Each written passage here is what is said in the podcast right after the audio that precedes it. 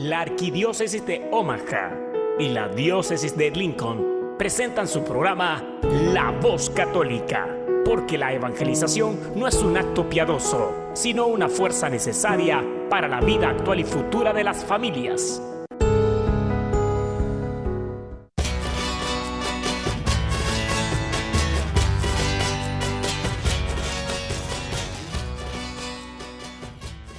Hola, soy el arzobispo Jorge Lucas. Despónganse a escuchar la voz católica con un mensaje de fe y esperanza. En el nombre del Padre, y del Hijo, y del Espíritu Santo. Amén. Padre Todopoderoso, Creador del cielo y de la tierra, que en tu gran sabiduría encomendaste al ser humano hacer cosas grandes y buenas te pedimos por los que escuchan la voz católica, que su corazón se llene de alegría al escuchar tu voz, que su mente se abra a la inspiración de tu Santo Espíritu, y que sus actos reflejen tu amor y tu misericordia. Que los que oigan tu voz te reconozcan, que los que te reconozcan te sigan, que los que te sigan te amen, que los que te amen te sirvan, que los que te sirvan te proclamen. Que tu mensaje de fe y esperanza anime corazones abatidos, fortalezca corazones indecisos, acompañe corazones extraviados y sane corazones heridos. Te lo pedimos por medio de Jesús, tu Hijo amado, bajo la guía del Espíritu Santo y el auxilio de nuestra Santa Madre, María de Guadalupe. Amén. Muy buenos días, queridos radioescuchas. Ahí desde donde se encuentran en este momento, en su camita, en el carro rumbo al trabajo, desayunando, un, cafecito calientito. Bueno, desde ahí, desde donde están, reciban un caluroso y fuerte abrazo de parte de su amigo y servidor, diácono Gregorio Elizalde. Muy contento y agradecido por Dios esta mañana de estar aquí con ustedes en un programa más a través de esta su emisora 99.5 FM y 1020 AM, la nueva, y como dicen los locutores, la estación de la raza. Bueno, este programa de hoy es un programa especial, todos son especiales, ¿verdad? Especialmente porque siempre tenemos invitados especiales y hoy no es la excepción. Pero vamos a recordar un poquito lo que ha sucedido en esta semana, en las fiestas, sobre todo que fiestas litúrgicas que celebramos. El lunes celebramos a San Bartolomé Apóstol, que en la Biblia se lee como Natanael. El jueves celebrábamos a Santa Mónica, la mamá de San Agustín, y el viernes San Agustín, que muchos de ustedes recordarán. San Agustín, un hombre que su mamá estuvo orando durante 30 años por la conversión de su hijo y finalmente fue escuchada. Y San Agustín es uno de los hombres más ilustres, más educados que ha existido en la iglesia. También ayer viernes se celebraba el 57 aniversario de la marcha, que fue en 1963 en Washington, donde Martin Luther King Jr. pronunció su discurso que llevaba por título Tengo un sueño. En este discurso histórico proclamó que cuando los constructores de esta gran nación escribieron las palabras de la Constitución y, y la Declaración de la Independencia, estaban firmando un pagaré del que todo ciudadano estadounidense sería heredero. Esta nota era una promesa de que a todos los hombres, todos los hombres, bueno, hombres y mujeres, blancos, negros, amarillos, cafeses, se les garantizarían los derechos inalienables de la vida, la libertad y la búsqueda de la felicidad. Entonces, es algo de lo que hemos estado celebrando esta semana. Y bueno, hoy celebramos también el martirio de San Juan Bautista, San Juan Bautista que fue el primo de Jesús. Y para entrar un poquito en, o reflexionar un poquito más sobre esto, vamos a escuchar la reflexión al Evangelio de hoy que tenemos con el Padre Guillermo Bond. Escuchémosla. Habla, que tu siervo escucha. Un segmento donde meditaremos las lecturas del día. Pidamos al Espíritu Santo que nos revele la verdad, porque la verdad nos hace libres. Habla, que tu siervo escucha. El Señor esté con ustedes. Lectura del Santo Evangelio según San Marcos. En efecto, Herodes había mandado apresar a Juan y lo había encandelado en la cárcel por el asunto de Herodias, mujer de su hermano Filipo, con que se había casado. Pues Juan le decía, no te está permitido tener a la mujer de tu hermano. Herodias lo odiaba y quería matarlo, pero no podía, pues Herodes veía que Juan era un hombre justo y santo y le tenía respeto, por eso lo protegía y lo escuchaba con gusto, aunque quedaba muy perplejo al oírlo. Herodias tuvo su oportunidad cuando Herodes, el día de su cumpleaños, dio un banquete a sus nobles, a sus oficiales y a los personajes principales de Galilea. En esta ocasión, entró la hija de Herodias, bailó y gustó mucho a Herodes y a sus invitados. Entonces el rey dijo a la muchacha, pídeme lo que tú quieres y te lo daré. Y le prometió con juramento, te daré lo que me pidas aunque sea la mitad de mi reino. Salió ella a consultar a su madre. ¿Qué pido? La madre respondió, la cabeza de Juan el Bautista. Inmediatamente corrió a donde estaba el rey y le dijo, quiero que ahora mismo me des la cabeza de Juan el Bautista en una bandeja. El rey se sintió muy molesto, pero no quiso negárselo porque se había comprometido con juramento delante de sus invitados. Ordenó pues a un verdugo que trajera la cabeza de Juan. Este fue a la cárcel y le cortó la cabeza. Luego, trayéndola en una bandeja, se la entregó a la muchacha y ésta se la pasó a su madre. Cuando la noticia llegó a los discípulos de Juan, vinieron a recoger el cuerpo y lo enterraron. Palabra del Señor. Gloria a ti, Señor Jesús. Hermanos y hermanas, yo soy el Padre Guillermo Bond de la parroquia de Asunción Guadalupe, la parroquia de Santa María y la parroquia de San Pedro y San Pablo. Celebrando hoy la muerte de Juan Bautista y su nobleza, encontramos un evangelio que habla de cosas tan feas. Primero tenemos este sentido de la muchacha bailando a su padrastro y sus compañeros que probablemente no es una imagen muy sana. Pero más que todo, tenemos la súplica que la mamá de la muchacha puso en la mente de su hija. La súplica de matar el Juan Bautista por su gusto, por su odio, por sus sentimientos. ¿Qué hizo Juan? Sabemos. Él proclamó la ley. No te está permitido tener la mujer de tu hermano, a su nuevo esposo Herodes nuevo esposo según las leyes de los romanos, pero no las leyes de los judíos. Y por eso, sus ganas a matar al santo.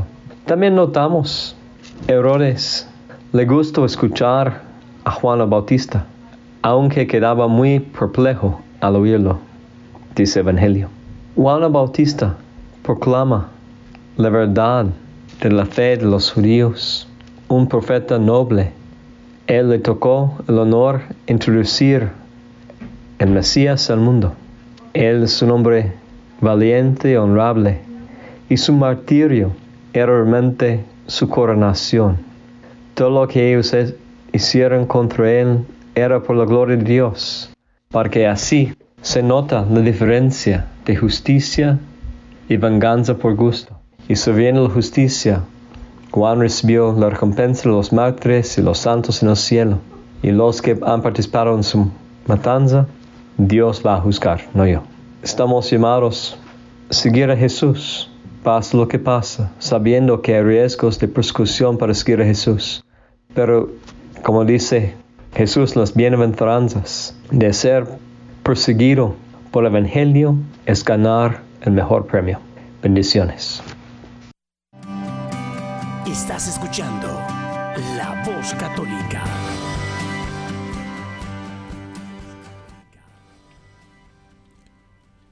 Bueno, les decía que esta mañana tenemos un invitado de primera.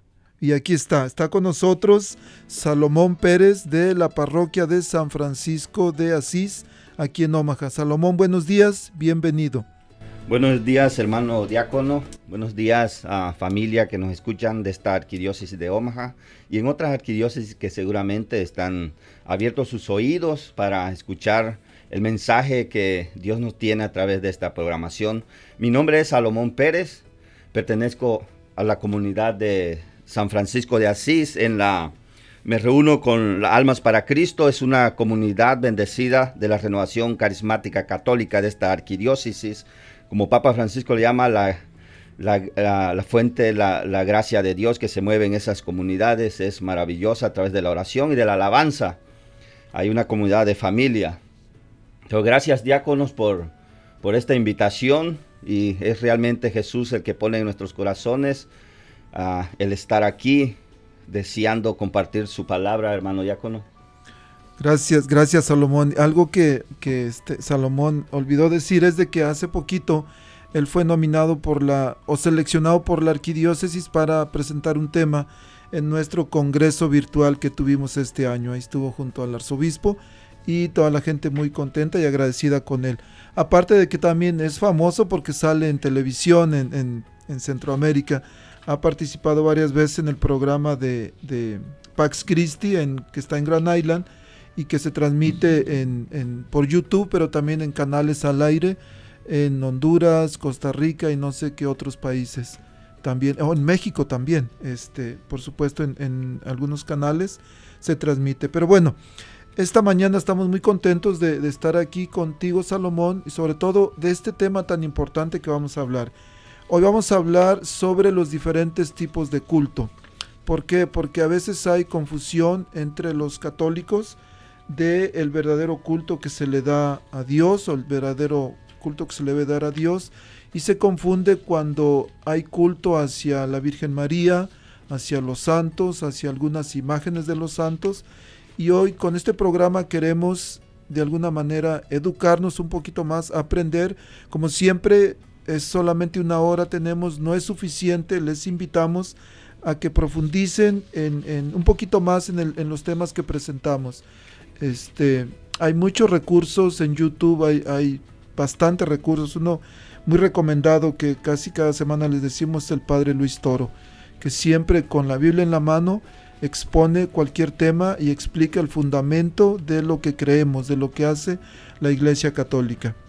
Entonces, hablar sobre el tema de los cultos, vamos a iniciar primero hablando sobre los milagros. Eh, Salomón, ¿qué, es un milagro? cómo podemos decir que hay milagros o que existen los milagros. Sí, es importante reconocer los milagros de primera línea que es en los evangelios, en la palabra de Dios, en el actuar de Jesucristo, nuestro Señor, de que hizo muchos milagros. La misma palabra dice de que no habrían libros para, para escribir todos los milagros que Él hizo. Y es, importante saber la definición de milagros según nuestra fe, nuestra iglesia católica. Según nuestra ah, Iglesia Católica, un milagro es un evento atribuido a la intervención divina. Y es un hecho inexplicable para la ciencia y las leyes naturales. Es lo que Jesús hizo en que nos muestra en los evangelios, sanando, curando a, muchos enfermos. Los ciegos miraban, los sordos oían, los paralíticos se ponían de pie. Y esos milagros siguen ocurriendo siguen ocurriendo porque Jesús es el mismo hoy y siempre, hermano diácono. Sí, y qué bueno que dices que Jesús hacía los milagros, porque a veces cuando nuestra gente no está eh, eh, formada bien, se dicen en el rancho, se sacan de onda cuando les decimos que la Virgen María, que los santos no hacen milagros. Ellos dicen, ¿cómo que no van a hacer? Si a mí me hizo un milagro la Virgen de Guadalupe o San Juditas Tadeo o Santo Niño de Atocha. Dicen, ¿cómo es posible? Sí, sí hacen. Pero entonces hay una mala formación cuando llegamos a pensar en que los milagros, o más bien cuando se los atribuimos a los santos. Porque los santos interceden, y eso es lo que queremos también aclarar un poquito, este hermano Salomón, sobre la verdadera intercesión de los santos. ¿Qué es lo que ellos hacen? Sí, hermano diácono, es importante porque para nosotros los cristianos católicos, los santos fueron hombres que cometieron errores, pecados, pero que realmente entregaron su vida de corazón a, nuestro Señor Jesucristo y a través de su intercesión hacia las, a los devotos, a los que creemos que ellos pueden interceder para, para que Dios a través de ellos, de su oración, de intercesión pueda obrar milagros, Dios los escucha realmente porque Dios es un Dios fiel que escucha a sus hijos que son fieles. Y nuestros santos, nuestros santos son, fueron hombres fieles que están en la presencia realmente de Dios. Por supuesto que sí, y hay, hay varios ejemplos en la Biblia de cómo se obraron milagros o cómo Dios obró milagros, pero por la intercesión de humanos. Yo creo que el, más claro que podemos ver, o el primero, de hecho es el primer milagro de nuestro Señor Jesús en las bodas de Caná. El, ahí Jesús no quería hacer el milagro, incluso le dice a la Virgen, le dice a su mamá, mujer, ¿yo qué? ¿A mí? ¿A mí qué? Como diciendo, pues a mí no me interesa que ya no tengan vino. Pero sin embargo, ella le dijo, más bien les dijo a los criados, hagan lo que él les dice, él obra el milagro, convierte el agua en vino, pero, y dice la Biblia, dice, está en el Evangelio de San Juan capítulo 2, versículo 1, dice, así en Caná de Galilea dio Jesús, come, pero Jesús comenzó a hacer sus señales y manifestó su gloria y creyeron en él sus discípulos. No dice, bueno, de ahí ya los discípulos empezaron a creer en María. No, no, para nada. Dice, empezaron a creer en Jesús. Amén. Así, hermano diácono, y ahí, miramos la intercesión poderosa de una madre maternal, amorosa y cuidadosa como María Santísima. Y ella también sigue haciendo el papel de intercesora ante nosotros cuando, como sus hijos, nos, nos ah, ponemos en sus manos. Ella va inmediatamente porque ella sabe nuestras necesidades, así como miró la necesidad de las bodas de Cana. Ella sabe nuestras necesidades espirituales, corporales. Y si nos, como hijos confiados en esa intervención de una madre, ella seguramente acudirá a su Hijo Jesús para interceder por cada uno de nosotros, nuestras familias cualquier necesidad y habrá nuevo vino en nuestras vidas. Y este, Salomón, hemos hablado en el pasado tuvimos un, ah, programa dedicado a la intercesión de la Virgen María. En, parece como en un mes, poquito más de un mes, vamos a tener un programa dedicado a, la, a las imágenes, si es idolatría o no es idolatría, o si es veneración. Un programa dedicado. Entonces hoy no vamos a profundizar mucho en eso, vamos a hablar un poquito más sobre los diferentes tipos de culto que le damos a Dios, a los ángeles, hay culto civil, pero también hay cultos erróneos. Pero hablando sobre la intercesión de los santos, el, por ejemplo, en el libro de los Hechos de los Apóstoles también podemos ver siempre Pedrito, Pedrito que fue el primero en todo. en, la Biblia aparece como el, número uno en la lista de los apóstoles. Pero en el libro de los Hechos, capítulo 3, el, ahí habla cómo Pedro hace un milagro había un tullido en la puerta del templo y, el tullido les estaba ahí sentado y les pide dinero. Entonces Pedro y Juan se detienen y le dice Pedro, no tengo oro ni tengo plata. Yo lo que quiero es romper la piñata. No, eso no, ¿verdad? Eso era de las posadas. Pero dijo, no tengo oro ni tengo plata, pero lo que tengo te doy. En nombre de Jesucristo el Nazareno, levántate y camina y tomándolo de la mano derecha lo levantó. Al instante cobraron fuerza sus pies y tobillos, y de un salto se puso en pie y empezó a caminar. Entró con ellos con el templo, caminando, saltando y alabando a Dios. imaginémonos si Pedro hubiera tenido cinco pesos. ¿Qué le hubiera pasado al, al paralítico? Había optado por, la, por el dinero, por su limosna. Y se hubiera quedado paralítico. Amén. Sin embargo, Pedro dice, lo que yo tengo te doy. ¿A quién tengo? A Jesús. A Jesús. Y es lo que le dio al paralítico, le dio a Jesús, el milagro se obró para el, para el paralítico, para la gente. Ellos empezaron a decir, Pedro fue el que obró el milagro. Pero Pedro sabía muy bien que él no lo había hecho, porque él dijo en el nombre de Jesucristo, en el nombre de Jesús el Nazareno. Y eso es lo que hace, eso es lo que, o la manera en que actúa la intercesión de los santos que interceden, que oran por nosotros, para que Jesús siempre Jesús, solamente Jesús y únicamente Jesús, que es Dios, es el que obra el milagro. Amén. Amén, diácono. Y el intercesor por ha entronizado, el intercesor por excelencia ante nuestro Padre Dios es nuestro Señor Jesucristo. Intercede por nuestros pecados, por eso murió en la cruz, crucificado, para que fuéramos redimidos. Y podemos mirar en, de todas sus intervenciones poderosas del Señor, resucitando a Lázaro, hermano diácono, ahí miramos y amadas familias, cómo Jesús fue el que lo resucitó con su poder. Y y también en, las bodas de Caná, él fue el que hizo el milagro, el milagro del, vino, de la escasez de vino.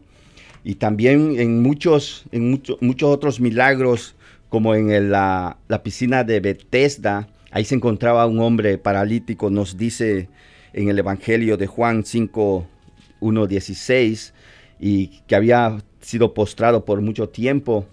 Y al mirar el Señor que, él, que este paralítico estaba ahí, este, se acercó a él mirando su soledad y él, este le expresó de que nadie, nadie podía llevarlo porque en, esa piscina supuestamente un ángel llegaba y, y, sanaban todo el que llegaba primero a, a remojarse a la piscina. Pero aquí este paralítico no se encontró a un ángel, se encontró al mismo Jesús que el que lo hizo caminar.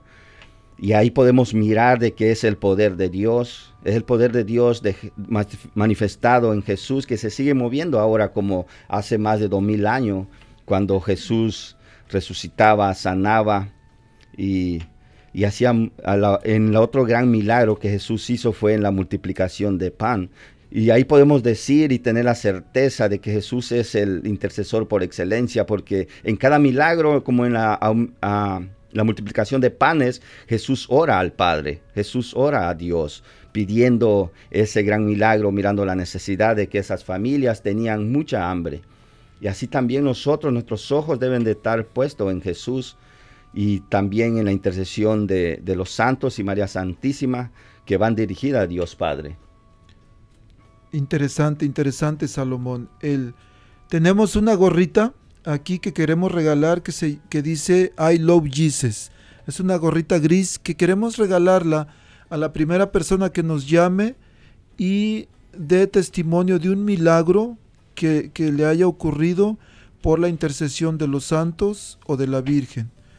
Este, el número a llamar es 402 898 1020. Algo que alguien que llame, que comparta un testimonio, un milagro que miró en su vida a través de la intercesión de, nuestra Santa Madre, la Virgen María, o de algún santo. Recuerden, 402-898-1020. Salomón, fíjate que mientras estabas hablando me estaba acordando de algo que me sucedió a mí hace casi como 16 años más o menos, 15 años. tenía un amigo y sigue siendo mi amigo. Él era católico y se hizo protestante. Y él un día me dijo, dice, acá donde yo voy está bien chido, dice, acá se siente chido. Pero e, es un buen amigo, lo estimo mucho y yo quería irme con él. Yo quería irme con él. Y un día me dice, a ver, ¿qué es eso de ustedes que, que tienen santos y no sé qué? Y le digo, bueno, pues es que para nosotros son como abogados. Oh, dice, al otro día regresa y me trae una cita que está en, en, Timoteo que dice, único mediador entre Dios y los hombres, Jesucristo nuestro Señor me quedé callado. Me quedé callado porque no supe qué contestar y no pude contestarle nada. Porque es cierto que dice en la Biblia. Pero, pero me, me llegó a mi mente algo, dije, pero ¿y la Virgen de Guadalupe? A través de ella se han obrado muchos milagros. Dije, no, no, no, algo aquí está mal. ¿Y qué hice? Me puse a estudiar. Me puse a estudiar porque dije, algo está mal. Porque es cierto que dice la Biblia que único mediador entre Dios y los hombres es Jesucristo, pero entonces todos los milagros que se han obrado a través de la Virgen, ¿no viene de Dios o qué pensé? Y es cierto, la Biblia es clara, dice único mediador entre Dios y los hombres, Jesucristo nuestro Señor, pero es cierto que es el único mediador, pero en el plan de salvación. Por eso en la carta a los Hebreos capítulo 9 versículo 15 dice, por eso Cristo es el mediador de un nuevo testamento o alianza, Por su muerte fueron redimidas las faltas cometidas bajo el régimen de la primera alianza, y así la promesa se cumple en los que Dios llama para la herencia eterna. Entonces, es cierto, Jesús es el único mediador, como decías, pero en el plan de salvación, no en el plan de intercesión. Este mismo, este mismo amigo decía, él tenía su pastor y su pastor intercedía por ellos. ¿Por qué? Porque oraba por ellos. Cuando estaban en dificultad estaba orando, entonces estaba intercediendo por ellos, que es lo que hacen los santos y la Virgen cuando les pedimos. Interceden por nosotros. Amén, hermano diácono, está muy clara la palabra de Dios. Otra de las de las cosas, la palabra milagro y nos llama muchísimo la atención porque todos, todos hermanos diácono queremos un, milagro. Muchas veces nos acercamos a Dios o a nuestro santo, a María Santísima, con, con un cierto interés de, de, recibir un milagro de Él, pero ya luego realmente nos, nos deja desinteresar Dios porque Él actúa y recibimos el milagro. Pero en los mismos evangelios podemos mirar, como le mencionaba en Juan del el paralítico de, la fuente de Bethesda, ahí habían muchos enfermos y uno solo fue sanado. ¿Qué quiere decir, hermano diácono? Que el, el milagro realmente es un don de Dios es un regalo que no merecemos, pero que lo recibimos por gracia y don y amor de Dios hacia sus hijos, como este hombre del, de la fuente de Bethesda que fue sanado. Ahí habían muchos enfermos, porque el mismo Evangelio lo dice, habían muchos y uno fue el elegido. Querida familia, tal vez tú estás pasando y esperando un milagro, que hoy sea Dios el que te dé ese don maravilloso de sanación, ese milagro que tú deseas, pero sobre todo, como dijo la palabra de Dios, como mencionó el hermano diácono, un don de salvación, que es que, que, Dios es lo que quiere, la salvación de, de nuestras almas. Salomón, vamos a ir a una pausa, vamos a escuchar un canto muy bonito que se llama El Barco con el Padre Mario y vamos a regresar a hablar sobre los diferentes tipos de culto. ¿Qué te parece? Amén, muy interesante hermano diácono y algo que nos va a instruir en nuestra fe católica, muy interesante. Con alegría, con confianza, entremos en la barca que es la iglesia, porque tenemos un gran capitán que es Jesús. Yo tengo un barco que navega por el mar y en ese barco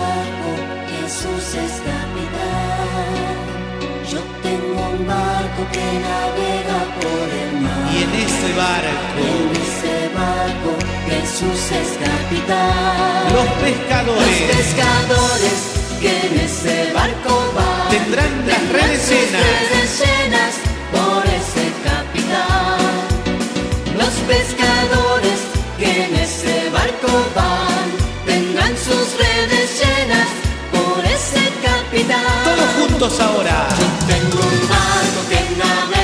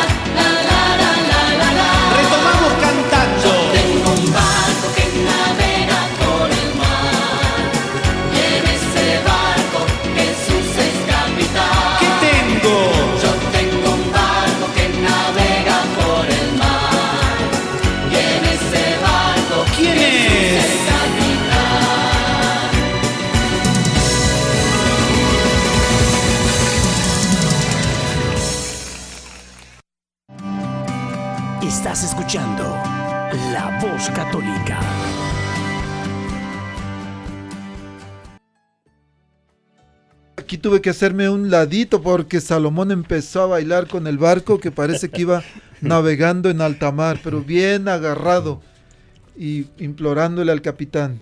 Bueno, el- dijimos que vamos a hablar sobre los diferentes tipos de culto. Y cuando decimos diferentes tipos de culto, ¿qué entendemos o, o cuántos hay, Salomón? A nuestra iglesia puede dividirla en, en dos por medio de nuestra fe. Sería el culto, culto civil y el culto religioso, que es el cual más nos vamos a dirigir. Pero también vamos a aclarar, hermano diácono, lo que es el, el culto civil para evitar muchas confusiones. Y para nosotros los ah, cristianos católicos no tener miedo a postrarnos, amar a María Santísima, a los santos, pedir su intercesión y realmente rendirle este culto. Pero ahora, hoy vamos a aclararnos lo que realmente es lo que nos dice la doctrina católica, la Santa Biblia, lo que es el culto civil y el culto religioso.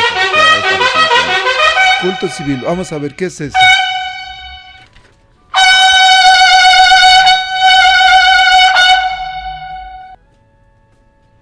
Bueno, hablar del culto civil es hablar de... El culto civil, hermanos, eh, diácono, es respecto a todo lo patriótico, a, a personas, a personas que, que puedan, puedan tenerle un cariño, un respeto. La, definición de, de- culto, hermano diácono, es importante igual definirla, que es, eh, según la- el diccionario, es el conjunto de actos con que se atributen a un homenaje de honor, cariño y respeto hacia una persona o cosa. Aquí podemos mirar a través de esta definición, hermano diácono y, hermano que me escucha, de que el culto realmente no va solamente dirigido a, Dios, sino también a personas y, y- y, este, y a cosas. ah, y ahorita vamos a aclarar lo que es el culto religioso. Pero ah, aquí podemos mirar de que el culto, por decir, de que le rendimos al- a la bandera, es un culto civil. El culto a, un personaje cívico, por decir, en nuestro, en nuestro país, México, que está Benito Juárez, aquí Martin Luther King, aquí en Estados Unidos, que fueron personajes importantes que, que marcaron en esta vida, en, en- la historia de la humanidad, dejaron sus huellas como héroes, héroe- héroes civiles. Sí, y es importante, hablabas de la bandera. La bandera es el símbolo patrio más importante de cualquier país y al cual normalmente se le debe respeto. Eh, por ejemplo, cuando hacen aquí la ceremonia del, del 4 de julio, siempre inician con el himno, el himno nacional. Este, y en las escuelas, yo me acuerdo que cuando estaba chico allá en, en mi ranchito, todos los lunes hacíamos honores a la bandera. Este, entonces a los niños desde pequeños se les va enseñando este, de, de tenerle amor y respeto a la nación, amor a la bandera, al escudo nacional. Este, de igual manera, el- en los ayuntamientos, cuando había cualquier evento, siempre se hacía el, el levantamiento, el izamiento de la bandera. Este, también hay fechas, como dices, en las, en las que la bandera se eleva porque se está celebrando a, a alguien, algún héroe, algún Amén. personaje que ha sido, que ha marcado la, la historia de ese país. Así es, hermano diácono.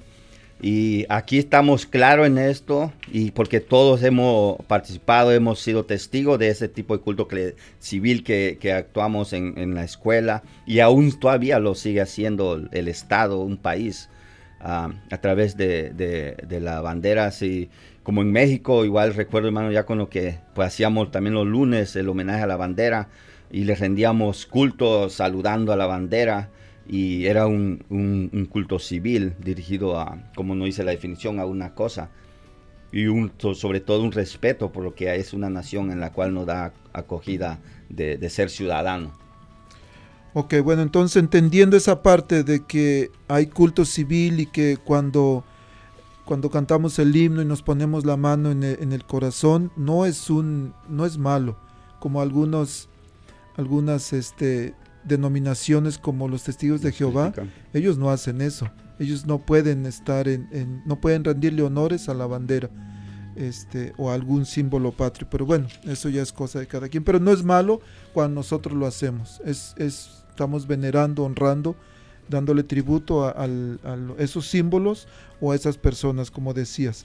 Pero vamos a hablar ahora del culto religioso, que de hecho hay tres tipos de culto que a veces podemos malentenderlos o podemos no entenderlos en la manera en que lo hacemos. ¿Podrías explicarnos un poquito, Salomón? Sí, e- este es muy importante, hermano Diácono, porque de hecho vamos a escuchar palabras que son de teología, pero en el pueblo sencillo como un servidor y la abuelita, que es las personas que son cristianas devotas de corazón, ellos realmente ah, actúan, actúan, hermano Diácono, con veneración, con reverencia, respeto y con adoración a Dios. Pero tal vez no tienen la definición de cada palabra como vamos a escuchar ahora. Por eso no deben tener miedo a amar a María Santísima, a venerar a los santos y adorar solo a Dios.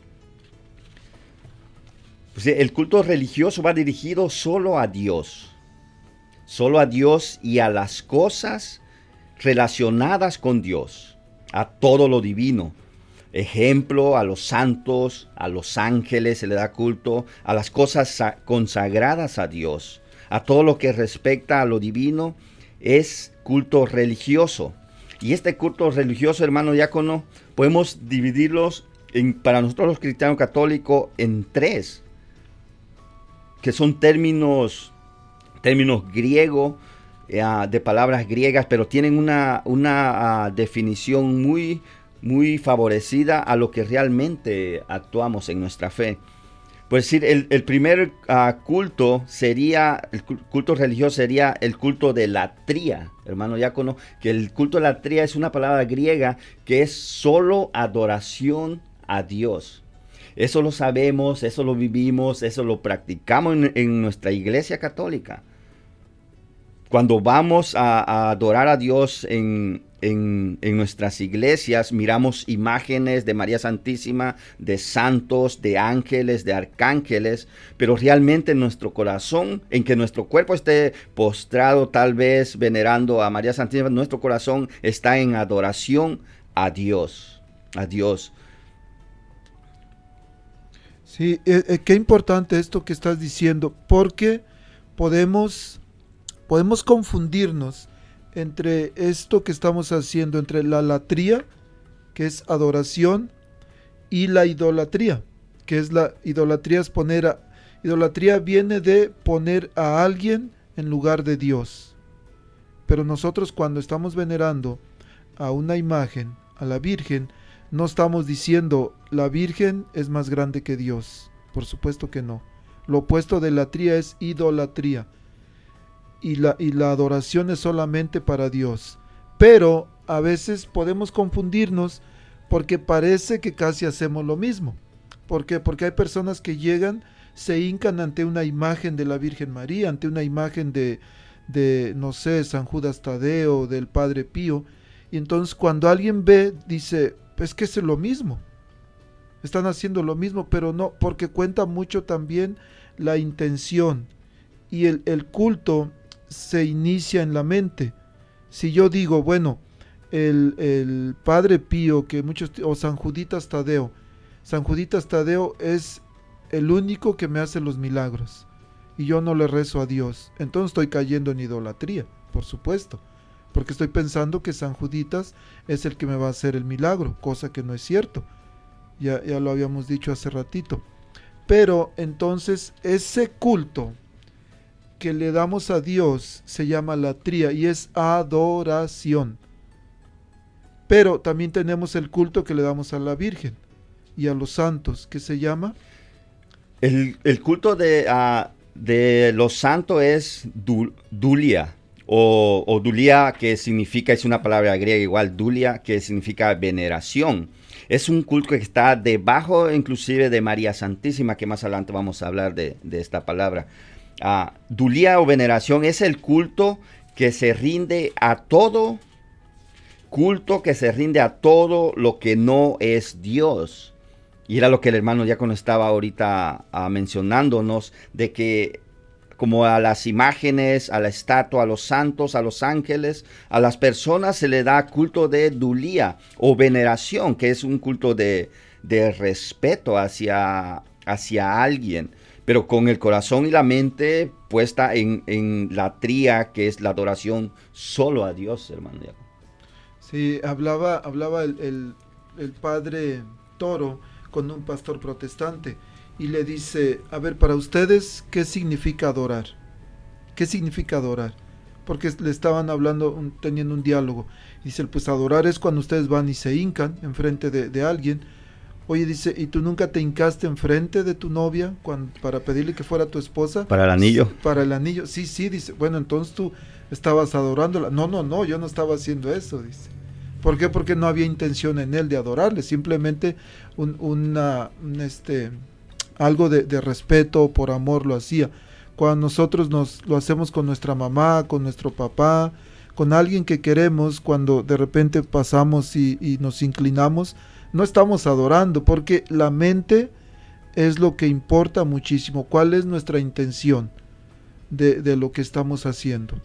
Hermano, ya con una de las cosas, nuestra iglesia es muy sabia a, a respecto porque nos está instruyendo a través de su doctrina, a través de distinguir lo que es la adoración a Dios, que es la tría y la dulía, que es la veneración o el respeto que le, y el amor y cariño que le tenemos realmente a, a los que fueron sus seguidores que fueron los santos o María Santísima, o los, los mensajeros que son los ángeles de Dios, Encontramos muchas veces en los pasajes bíblicos igual de que, como en Josué, donde el, el ángel, cuando estaba al lado de las murallas de Jericó, ahí se le apareció el ángel San Miguel. San Miguel. Josué se, se postró, dice, pero no porque era Dios, sino porque era un mensajero, era un hombre de Dios. Por respeto, por, por admiración a la majestad de la gloria que se, que se, man- se manifestaba en la presencia de ese, de, de ese personaje de- del ángel, pero no era Dios, sino era la presencia de Dios que estaba y la gloria que estaba en ese ángel. Por eso Josué tembló de miedo por respeto a ese, a ese ángel. En María Santísima también lo podemos ver en, cuando se le apareció el ángel Gabriel, que el ángel, el, el ángel Gabriel igual en una de sus apariciones, que es un mensajero de Dios, que eligió a María Santísima para que le diera el mensaje. Otra de las cosas, hermano diácono, a nuestro Dios nos ha creado con inteligencia y una capacidad increíble, porque a través de estas palabras podemos identificar lo que realmente nuestra mente y nuestro corazón está haciendo en respecto de lo que es veneración, respeto y adoración. Por decir, nosotros podemos distinguir, distinguir humanamente lo que es el amor hacia mamá, que es un amor diferente.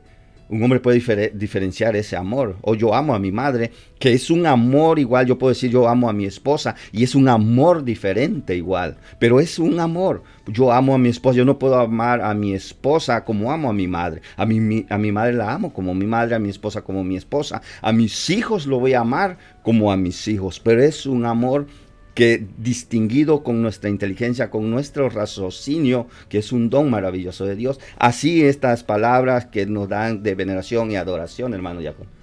Sí, qué, qué importante y qué, qué interesante este ejemplo que acabas de dar, porque es amor, pero es amor diferente a la mamá, a la esposa, a la hija.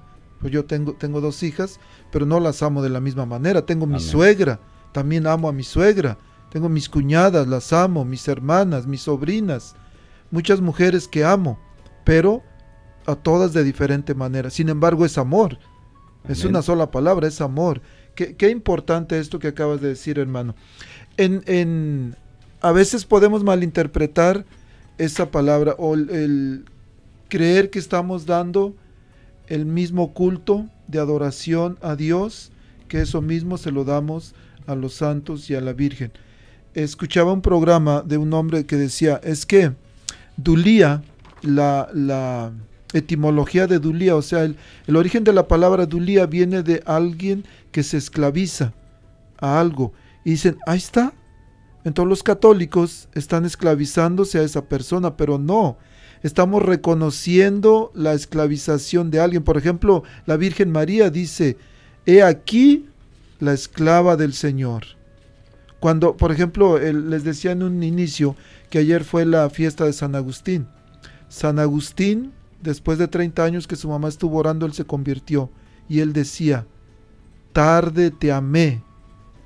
Él se arrepentía de que se había tardado en amar a Dios. Y entregó su vida completamente. Se esclavizó por servir al Señor. Se esclavizó al Señor, se puede decir. Y eso es lo que reconocemos, la adulía. Pero hablabas de, de la Virgen María, que hay una palabra diferente para ella, que es... Así, hermano diácono, es hiperdulía.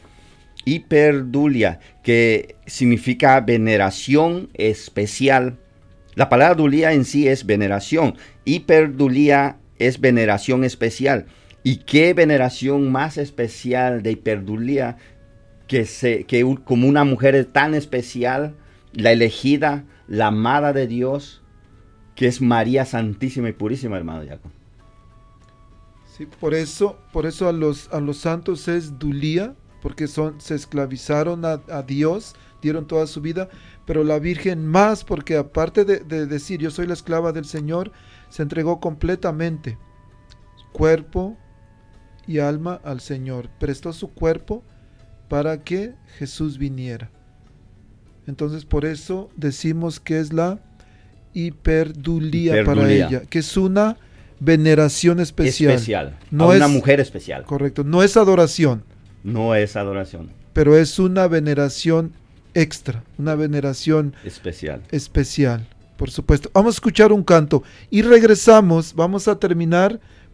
Lo que no me gusta es que el tiempo corre rapidísimo, pero vamos a, vamos a escuchar un canto que se llama Católico Soy de Son by Four y vamos a regresar, a regresar para hablar un poquito sobre los cultos incorrectos. ¿Te parece? Amén, amén. Interesantísimo, hermano diácono. preguntan, si me critican, si alguien me pide que abandone a mi familia, es que me hago buen sentimiento. No me imagino a mi Jesús obrar así.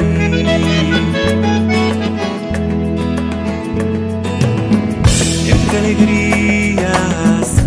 muchas penas, hay una sangre que corre fuerte por mis venas y enamorado en pan y vino. Y él he jurado mi destino porque yo, católico soy de sacramentos, de vela en mano y procesión.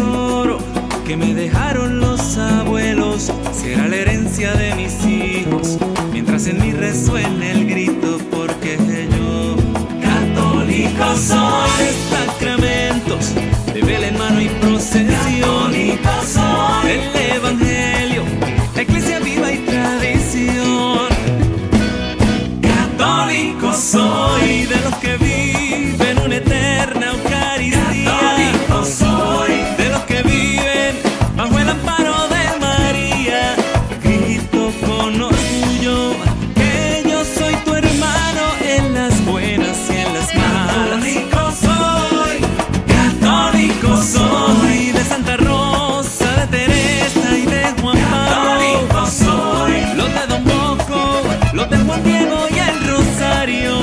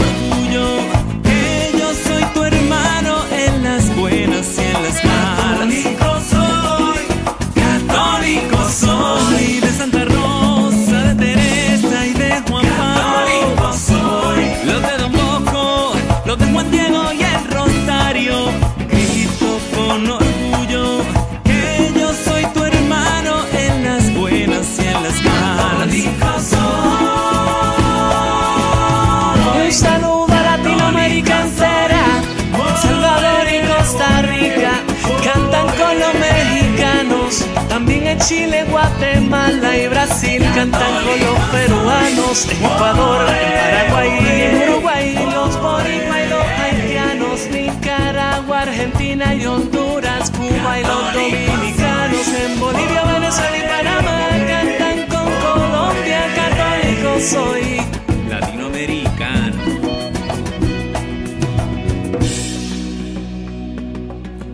La vida misma de nuestros pueblos, ese tesoro que nos dejaron los abuelos. Estás escuchando La Voz Católica. Bueno, les habíamos dicho que tenemos una gorrita de regalo. Quedan tres minutos para que alguien nos llame y nos dé un testimonio de algún milagro obrado por la intercesión de la Virgen o de los santos. Mientras tanto, este Salomón, habíamos hablado sobre el, el culto, los diferentes tipos de culto religioso y nos faltó mencionar el, el- la protodulía, que es un culto que se le da a San José por su, por su, el, el- se puede decir que su labor especial de ser el papá este, putativo le llaman de Jesús. Pero también hay cultos falsos y hay muchísimo, no vamos a poder mencionar todos, el tiempo se nos acaba, necesitamos una hora más, pero vamos a mencionar unos cuantos, Salomón. Así, hermano diácono, y, y como mencionamos antes, lo que es culto, que también se le da cosas ah, y pueden caer a través de ese culto en la idolatría. De, hecho, ahí, de ahí viene la raíz de la palabra idolatría, de ídolo, y la que es la adoración a un ídolo.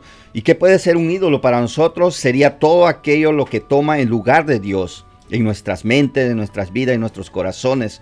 Por decir los falsos cultos sería el, el culto al niño Fidencio, que se le pide milagros, se le da ofrendas, a la mal llamada falsa muerte, que es otra, que el mismo la palabra de Dios dice que es un enemigo a vencer de nuestro Señor Jesucristo, y los horóscopos, hermano diácono, que igual muchas veces se pierde eh, la, adoración y el culto al verdadero Dios, y se pone la mente y el corazón en estas falsedades que nos llevan realmente a, la ruina y que nos separan de nuestra verdadera fe y nos separan del verdadero Dios. Sí, completamente. Eh, Uno también muy común es la devoción que le tiene mucha gente a Jesús Malverde, el llamado este santo de los narcos, le dicen algunos, que fue un, este, llamaban también el bandido de los pobres, un, cualquiera, un Robin Hood mexicano, que robaba a los ricos para darle a los pobres. Pero el Jesús Malverde, la mal llamada Santa Muerte, el niño Fidencio, por ahí el, un tal soldado y también en, en Sudamérica hay personajes que la gente les atribuye milagros, pero que no son santos, sino que simplemente ellos los han los han hecho santos, pero no es no es normal. Este, bueno, el tiempo ya casi se nos acaba, Salomón. Así es, hermano diácono, tan interesante este, este programación, estos temas para nuestra fe, para nuestro caminar con Dios. Sí, qué importante para que podamos conocer más, para que podamos vivir, celebrar, defender y difundir nuestra fe. Hermano, te pido por favor si podemos hacer una oración. Tenemos este, este canto de fondo, Viva Cristo Rey. Vamos a hacer una oración para terminar nuestro programa. Sí, hermano diácono, ponemos en nombre del Padre, del Hijo y del Espíritu Santo. Amén. Te damos gracias, oh Padre Celestial.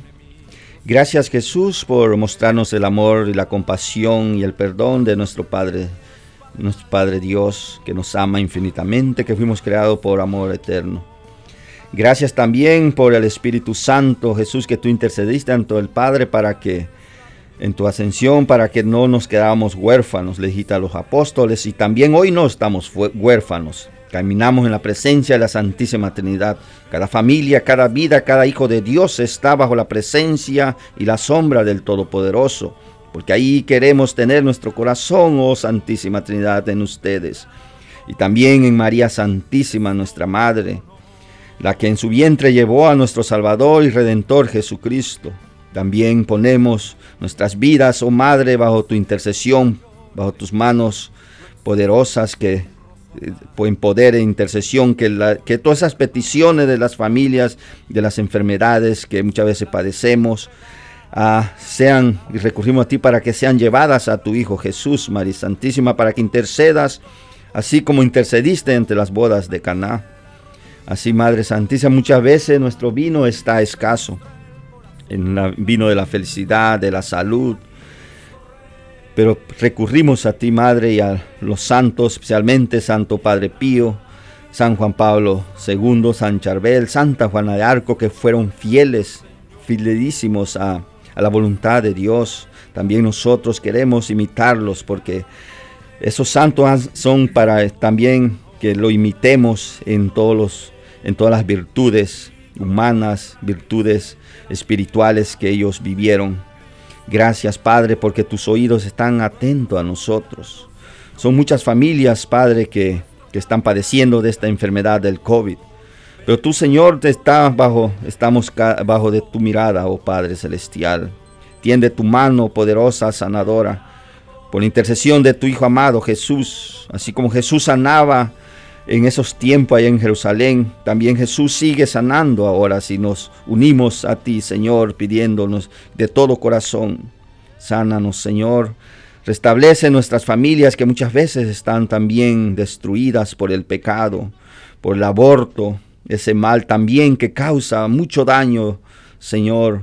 Te pedimos por esas madres que también quedan destrozadas de sus vientres, de su salud, oh Señor, de su cuerpo quedan destrozadas, pero también de su alma y de su espíritu.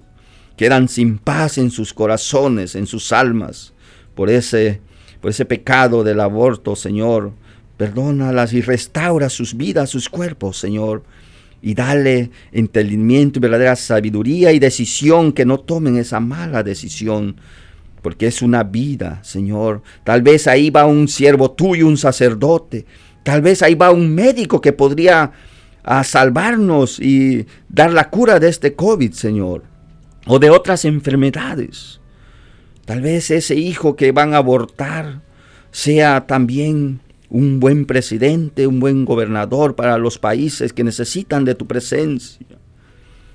Señor, ten piedad de nosotros, ten piedad de nosotros y también a nosotros los hombres, jóvenes que, son, que somos partícipes también de, de ese aborto. No solamente la mujer es, tiene el compromiso, la responsabilidad, sino también nosotros que no apoyamos a esa vida.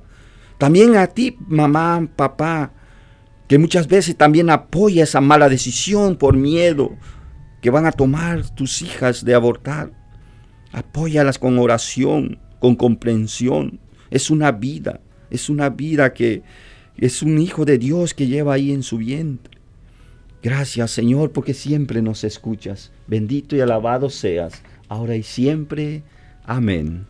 Amén. Hermano, muchísimas gracias por acompañarnos. Es una bendición poder estar aquí compartiendo este micrófonos contigo.